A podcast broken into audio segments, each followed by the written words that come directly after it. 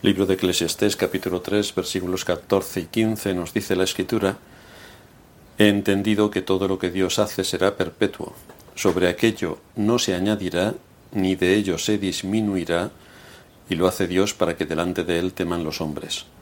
Aquello que fue ya es, y lo que ha de ser fue ya, y Dios restaura lo que pasó. Hay ocasiones en las que nos hemos vuelto, nos hemos visto envueltos en algún aspecto y en algunas circunstancias en las que nuestro futuro está en las manos de un ser humano como nosotros. Personas que aunque sea de una manera limitada, condicionan nuestro destino temporal en este mundo y afectan a bastantes cosas de nuestra vida. Por ejemplo, el que solicita un trabajo está expuesto a la decisión del empleador de aceptarlo o no pero es una decisión que afecta a nuestro futuro. Porque si estamos sin trabajo y nos ofrecen un trabajo en otro lugar, en, otro, en otra ciudad o en otro país, pues tenemos que plantearnos este aspecto y aceptarlo para poder mantener a nuestra familia o en el caso de los jóvenes tendrán que abandonar su ciudad para ir a un lugar en el que puedan obtener un mejor futuro. Así que la decisión de un ser humano nos afecta de una manera bastante importante en este aspecto. O el director de un centro educativo que por alguna razón no admite nuestra documentación académica y nos impide cursar aquello que tanto nos gusta. O que se retrasa la homologación de los títulos y tenemos que estar un año más o dos años más esperando a ver si se homologan los títulos y todo esto tiene consecuencias importantes en la dinámica de nuestra vida o el paciente que recibe un diagnóstico que le va a afectar por los tratamientos a los que tiene que someterse especialmente si es algo grave y tiene que ir todos los días al hospital ah, durante una gran temporada y tiene que dejar su trabajo y muchas de las cosas que antes formaban parte de su vida. O si nos vamos a comprar una casa, por fin nos compramos una casa y resulta que la hipoteca solamente nos va a durar para los próximos 30 años y se va a llevar la mitad de nuestro salario. Con lo cual vamos a estar encadenados a la hipoteca, a un lugar en concreto y trabajando la mitad del tiempo para pagar la hipoteca de la casa que hemos comprado. Pero en cada uno de estos casos vemos cómo dependemos de personas cuyas decisiones tienen un efecto en nuestras vidas y en nuestro futuro. Y nos queda una pregunta que hacernos ante este tipo de circunstancias. ¿Cuál es nuestra actitud ante personas como estas que sabemos que pueden influir en nuestras vidas y en nuestro futuro de una manera tan decisiva? ¿Cómo nos sentimos cuando nos vemos a la espera de la decisión de un ser humano como nosotros, que puede afectar muchas cosas en nuestro entorno y en nosotros mismos? Lo más lógico y normal es que uno trate a estas personas con respeto y con deferencia por la autoridad que ejercen sobre nosotros en esos campos que hemos mencionado. Pues bien, en lo que vamos a estudiar a continuación nos encontramos con lo que Salomón nos va a decir a la luz de quién es Dios, el omnipotente soberano Señor de los cielos y de la tierra, que gobierna sobre todas las cosas, absolutamente todas. No cae un pájaro a tierra sin su consentimiento. Este hecho trascendente de la soberanía de Dios y de su poder para hacer absolutamente todo, lo tenemos que ver a la luz de lo que somos nosotros como criaturas. Y es que somos débiles. Tenemos muchas limitaciones. Y a la vez también somos responsables. Y es por todo ello, por ser Dios quien es y nosotros quienes somos, que deberíamos tenerle un respeto reverente, porque estamos ante un tema trascendente. Es Dios quien determina nuestro destino eterno, por eso nos dice la escritura, Dios ha obrado así para que delante de Él teman los hombres. En estas últimas semanas hemos visto, en primer lugar, la verdad esencial de la providencia, cómo todo lo envuelve. En segundo lugar, hemos visto, eh, desde el capítulo, desde el versículo 1 del capítulo 3 en adelante, hasta el versículo 8 especialmente, el alcance de la providencia. Hay un tiempo de nacer y hay un tiempo de morir. Y entre esos dos tiempos Ahí se nos detalla todo lo que puede ocurrir. Tiempo de arrancar, tiempo de plantar, tiempo de guerra, tiempo de paz. todo tipo de cosas ocurren entre nuestro nacimiento y nuestra muerte. En tercer lugar, hemos visto la relación del hombre con la providencia. Y es que no puede cambiarla, no puede. Por mucho que el hombre se cree tan importante y el dueño del destino de su vida, no puede cambiar la providencia. También hemos visto cómo debe confiar en lo que Dios hace, porque todo lo hace hermoso en su tiempo, todo cumple un plan perfecto. También vimos cómo el hombre no puede descifrar el porqué de cada uno de los actos providenciales de Dios. En nuestra vida, lo que está ocurriendo ahora mismo, en todo lo que a nosotros nos acontece y nos envuelve, los países en los que vivimos, la geopolítica, cómo está mm, moviendo sus tentáculos para hacer ver a saber qué. No podemos descifrar cómo todo esto encaja dentro de la providencia y cuál es el propósito de la providencia al gobernar sobre todo esto de los hombres impíos y de los hombres perversos a los que Dios le permite que hagan muchas cosas. En nuestra última exposición comenzamos la última parte en la que Salomón nos habla nuevamente de la providencia. Esta última parte va de los versículos 12 al 17 y consta de tres conclusiones a las que Salomón llegó. La primera, que el hombre debe ver y debe vivir la vida como un don de Dios. La segunda, que el hombre debería temer a Dios. Y la tercera es que el hombre debe vivir con la certeza de que el Dios de la providencia juzgará a los justos y a los impíos. Así que hoy nos dedicamos a, a este segundo punto de los que hemos mencionado, que el hombre debería temer a Dios. Y en este segundo punto encontramos dos aspectos importantes. El primero es la naturaleza de las obras providenciales y el segundo es la respuesta del hombre ante estas obras providenciales. Así que empecemos en el primer punto, la naturaleza de las obras providenciales de Dios. ¿Cómo se mueve Dios en todo esto? Pues el texto que hemos leído se puede dividir en tres partes. La primera, que sus obras son perpetuas, sus obras son perpetuas. La segunda, que sus obras son perfectas. Y la tercera, que sus obras son repetitivas. Y antes de pasar a desarrollar estos tres puntos, quisiera matizar que las obras de las que se nos hablan aquí son las obras de la providencia. Estamos en el contexto de la providencia. No se nos habla de las obras creadoras de Dios, aunque el solo hecho de contemplarlas debería llevarnos a temer a Dios, sino que el texto enfatiza, enfatiza se está refiriendo a las obras providenciales de Dios, que son las que Salomón cita en este contexto y de las que nos ha venido hablando desde el principio del capítulo 3.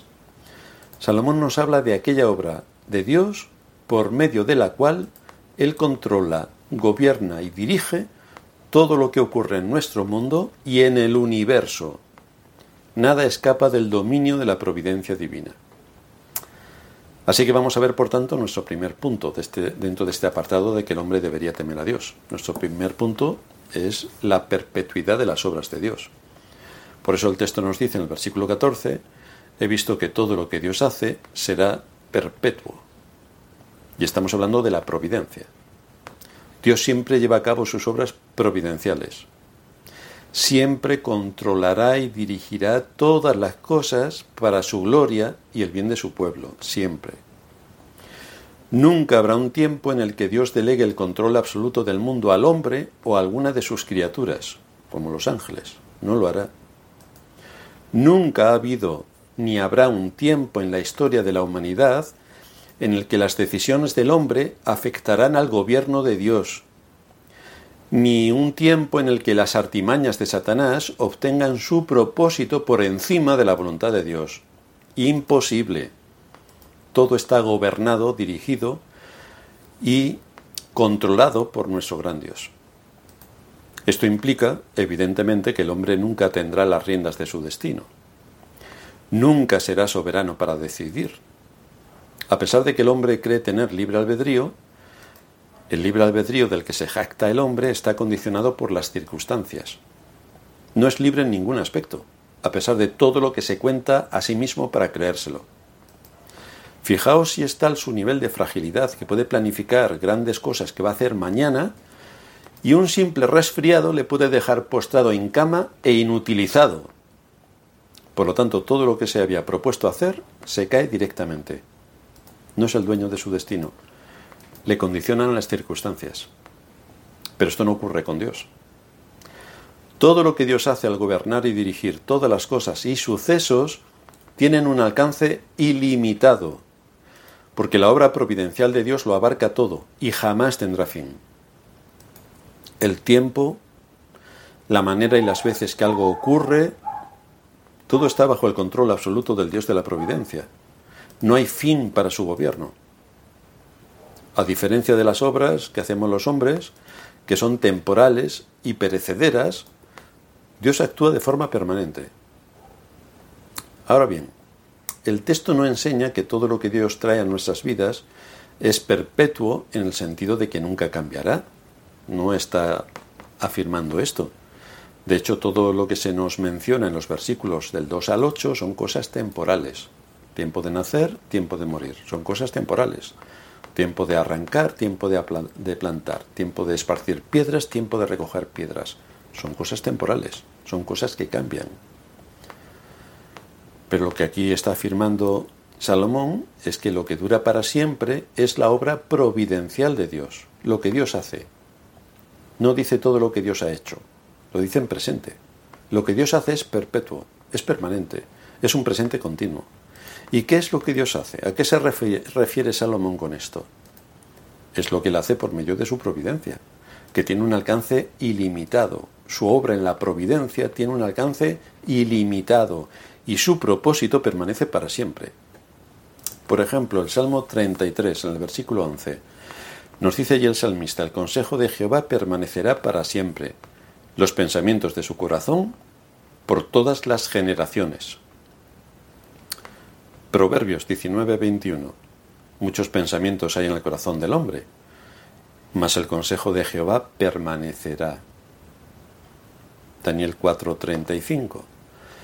Todos los habitantes de la tierra son considerados como nada, y él hace su voluntad en el ejército del cielo y en los habitantes de la tierra, y no hay quien detenga su mano y le diga, ¿qué haces? Job 23:13 Pero si él determina una cosa, ¿quién lo hará cambiar? ¿Quién? Su alma deseó e hizo. Proverbios 21:30 No hay sabiduría ni inteligencia, ni consejo contra Jehová.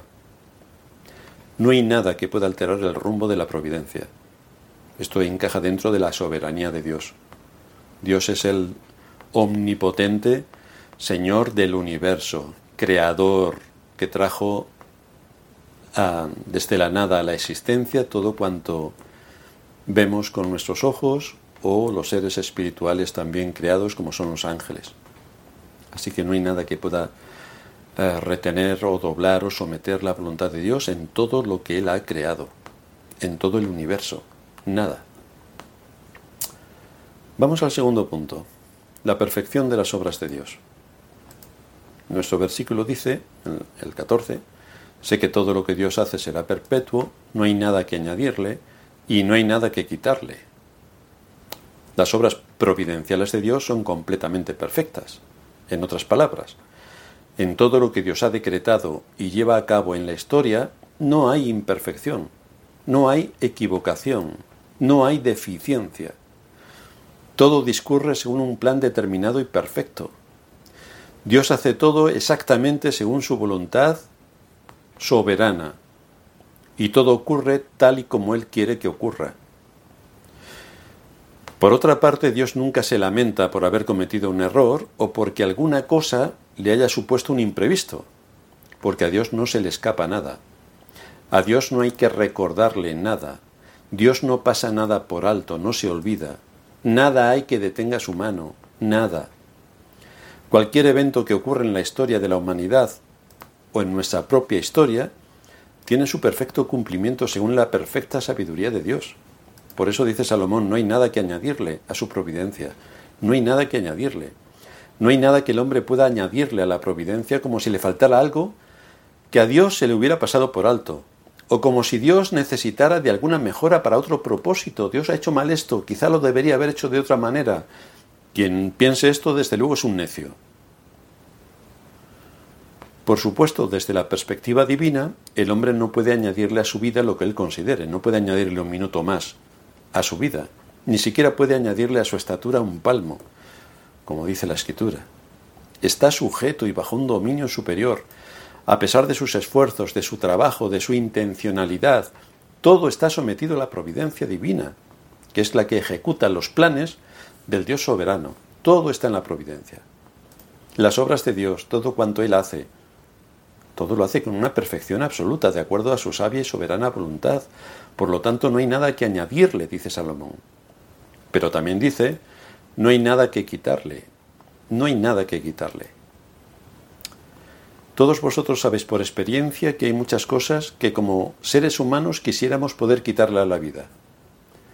Experiencias tristes, sucesos dolorosos, enfermedades, frustraciones, pero Dios nos dice que sus obras providenciales son perfectas. Y esto implica que no solo no hay que añadirle, sino que tampoco hay nada que quitarle. En pocas palabras, Salomón nos está diciendo que el hombre no puede contribuir ni afectar a la providencia divina porque haga lo que haga desde la perspectiva de Dios, siempre va a cumplir su propósito eterno. Y hay muchas cosas que contribuyen a que se cumpla su providencia, y donde el hombre no le es posible gobernar sobre todas y cada una de las circunstancias que ocurren en el mundo, ni sobre todos y cada uno de los pensamientos del resto de los seres humanos que nos rodea, ni sobre cada una de las decisiones que cada uno de los seres humanos toman cada día, ni sobre la cascada de implicaciones que cada una de las decisiones de todos los seres humanos se llevan a cabo en cada instante. Nada, el hombre está fuera del control de todo esto. Pero hay alguien que guía todos los pensamientos y acciones de los hombres y de los ángeles caídos. Y es la obra perfecta y completa de Dios. Su propósito en medio de todos los miles de millones de seres humanos que hay con sus pensamientos, con, sus acciones, con sus decisiones, con las circunstancias que les rodean, todo cumple un propósito perfectamente definido. Solamente Dios es el que hace que cada pieza de su eterno plan encaje perfectamente. Esto es realmente increíble, pero es exactamente lo que Dios hace. Moisés dijo en Deuteronomio 32.4, Él es la roca cuya obra es perfecta, porque todos sus caminos son rectitud, Dios de verdad y sin ninguna iniquidad en Él, es justo y recto. Por lo tanto, todo lo que Dios hace en la providencia es justo y recto. En cambio, qué diferentes e imperfectas son nuestras obras. Fijaos, cada vez que terminamos de hacer lo que teníamos que hacer, eso cuando lo hacemos, claro, siempre hay algo más que pudimos haber hecho, siempre. Siempre hay algo más que pudimos haber añadido. Y siempre hay algo que pudimos haber quitado. Siempre hay algo en lo que nos equivocamos, algo que se nos escapó, algo de lo que no nos dimos cuenta y que produjo un gran dolor a otros o que nos causó una gran pérdida a nosotros. Decisiones que tomamos que no fueron acertadas porque no teníamos todos los datos. Circunstancias o factores que contribuyeron para que nada ocurriera como debía ocurrir. Todo fue al revés, exactamente de como nosotros teníamos planificado. Pero esto no ocurre con las obras de Dios. Su obra es perfecta, no se le escapa nada. No hay nada que atente contra su voluntad. Absolutamente nada hace cambiar sus caminos. Todo sigue un plan, todo sigue un plan perfecto y ni un cabello de nuestra cabeza cae sin su consentimiento. Ese es el nivel de autoridad que Dios tiene sobre su creación. Dios nunca ha traído una providencia aflictiva sobre alguien por equivocación. Dios no está nervioso pensando en si lo que tiene que hacer va a salir bien o va a salir mal. ¿No? Su obra es perfecta, absolutamente perfecta. ¿Y a qué conclusión nos lleva esto? Hay una pregunta que tenemos que hacernos. ¿Podemos descansar en Dios Por supuesto, la respuesta es un rotundo sí. Pero hay otra pregunta más interesante. ¿Estamos descansando en Dios? Sí que podemos descansar en Dios. ¿Pero estamos descansando en Dios? Y esa respuesta es la que cada uno debe buscar en base al conocimiento que nos aportan las escrituras. Hay situaciones que nos suponen una gran carga. Hay situaciones que nos afligen, que nos son sumamente dolorosas, que producen una gran angustia en nuestro interior. Entonces debemos recordar estos principios por los cuales Dios se muestra como el soberano de la providencia, que lleva a cabo su propósito eterno y permite ciertas cosas en nuestras vidas. Nada es por casualidad, nada es por azar. A pesar de los gobiernos y de los hombres malos que gobiernan, a pesar de los vecinos malos que podemos tener, a pesar de, a pesar de nuestro corazón que continuamente nos engaña y nos lleva o nos quiere llevar por caminos que no son rectos, debemos saber y debemos recordar que Dios es el Dios de la providencia, Dice el salmista en el Salmo 59, versículo 16, pero yo cantaré de tu poder y alabaré de mañana tu misericordia, porque has sido mi amparo y refugio en el día de mi angustia. Muchos de nosotros podemos estar angustiados. Puede que no forme parte habitual de nuestra vida, pero hay momentos en los que cada ser humano se angustia, el creyente también se angustia. Entonces cuando estamos en esa situación, ¿Qué es lo que debemos hacer? Actuamos igual que los impíos, como si no conociéramos a Dios, nos dejamos arrastrar por nuestras emociones y entonces actuamos igual que los impíos, efectivamente. O tenemos otra realidad en la que debemos pensar. O tenemos otras convicciones que nos ratifica la escritura en, la cual, en las cuales debemos meditar. Porque cuando conocemos a Dios, Conocemos que es el Dios soberano, el Dios creador, el Dios redentor, el Dios legislador. Es a partir de ahí cuando podemos ver la vida de otra manera. Y es entonces, meditando en lo que Dios es, cómo podemos evitar que nuestras emociones nos gobiernen porque allí vienen muchos de nuestros fracasos, cuando nuestras emociones nos gobiernan, o cuando empezamos a pensar y pensar y pensar y pensar y una vez más pensar en yo, yo, yo y lo que a mí me pasa, cuando a lo mejor teníamos que pensar en Dios y conocer más a Dios y ver y observar cómo Dios se mueve a través de la providencia, cómo Dios actúa providencialmente en mi vida y cómo quizá ponga algunas cosas en el contexto de mi vida para que me despierte y me fije más en Él y menos en mí, y analice cómo Dios actúa en medio de la providencia. Porque el conocimiento de las Escrituras nos debe llevar a descansar en aquel que todo lo hace perfecto, sus obras son perfectas, la providencia es perfecta. Ya he dicho muchas veces que nuestra historia, la historia de la humanidad, es como un gran tapiz y nosotros solamente vemos una pequeñísima parte del tapiz y por lo tanto no entendemos qué es lo que hay detrás del tapiz ni toda la ni toda la tapicería completa, ni todo el cuadro completo. Vemos solamente una pequeñísima parte. Pero cuando el Señor nos llame a su presencia y nos alejemos del tapiz y lo veamos el, y veamos el cuadro completo, veremos la perfección de todas sus obras. Y como nosotros ahí estábamos, cosidos en medio de toda la historia, cumpliendo un propósito que ahora solamente Dios lo sabe pero es un propósito perfecto, porque Dios hace toda su obra perfecta. Desde luego no podemos saber más de lo que encierra la providencia, pero tampoco menos. Este es el aliento que nos da la Escritura, tampoco menos. Es Dios quien gobierna sobre todas las cosas. Si hay guerras, si hay hambrunas, si hay peste, si hay malos gobernantes, todo está controlado y dirigido por la providencia y todo tiene un propósito específico. Pero la providencia es el medio por el que Dios gobierna toda su creación para el cumplimiento fiel de su voluntad y también para que en medio de todas estas situaciones sus promesas tengan una validez en cada uno de nosotros. porque tenemos que confiar en sus promesas, tenemos que hacer uso de sus promesas y en medio de las aflicciones o de las turbaciones o de la amargura, ahí es cuando tenemos que echar mano de las promesas de Dios, para que alienten nuestro corazón, para que nos guíen, para que hagan que nuestra mirada esté fija en aquel que todo, todo, absolutamente todo lo tiene bajo su dominio y su control, y que nos lleva a descansar en Él. Así que, ¿podemos descansar en Dios? Sí. ¿Estamos descansando en Dios?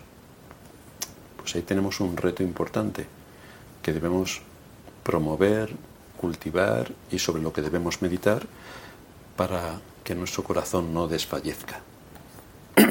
Vamos a terminar en oración. Padre nuestro que estás en los cielos, gracias te damos por habernos dado tu palabra, por haber podido seguir profundizando en esta obra increíble de la providencia por la que llevas a cabo tu propósito eterno y cumples tu voluntad en los cielos y en la tierra. Nada hay que pueda detener tu mano, nada hay que pueda cuestionar tu autoridad, nada, absolutamente nada puede irrumpir en tus planes para derribarlos o desviarlos de su propósito. Así que gracias por enseñarnos estas cosas en las escrituras y poder ver de esta manera el Dios omnipotente y poderoso, que es también nuestro Padre y que cuida de su pueblo hasta el punto de haber enviado a su Hijo, nuestro Señor Jesucristo, para que nuestros pecados hayan sido perdonados por medio de su sacrificio. Gracias te damos por todo esto en el nombre de nuestro Señor. Amén.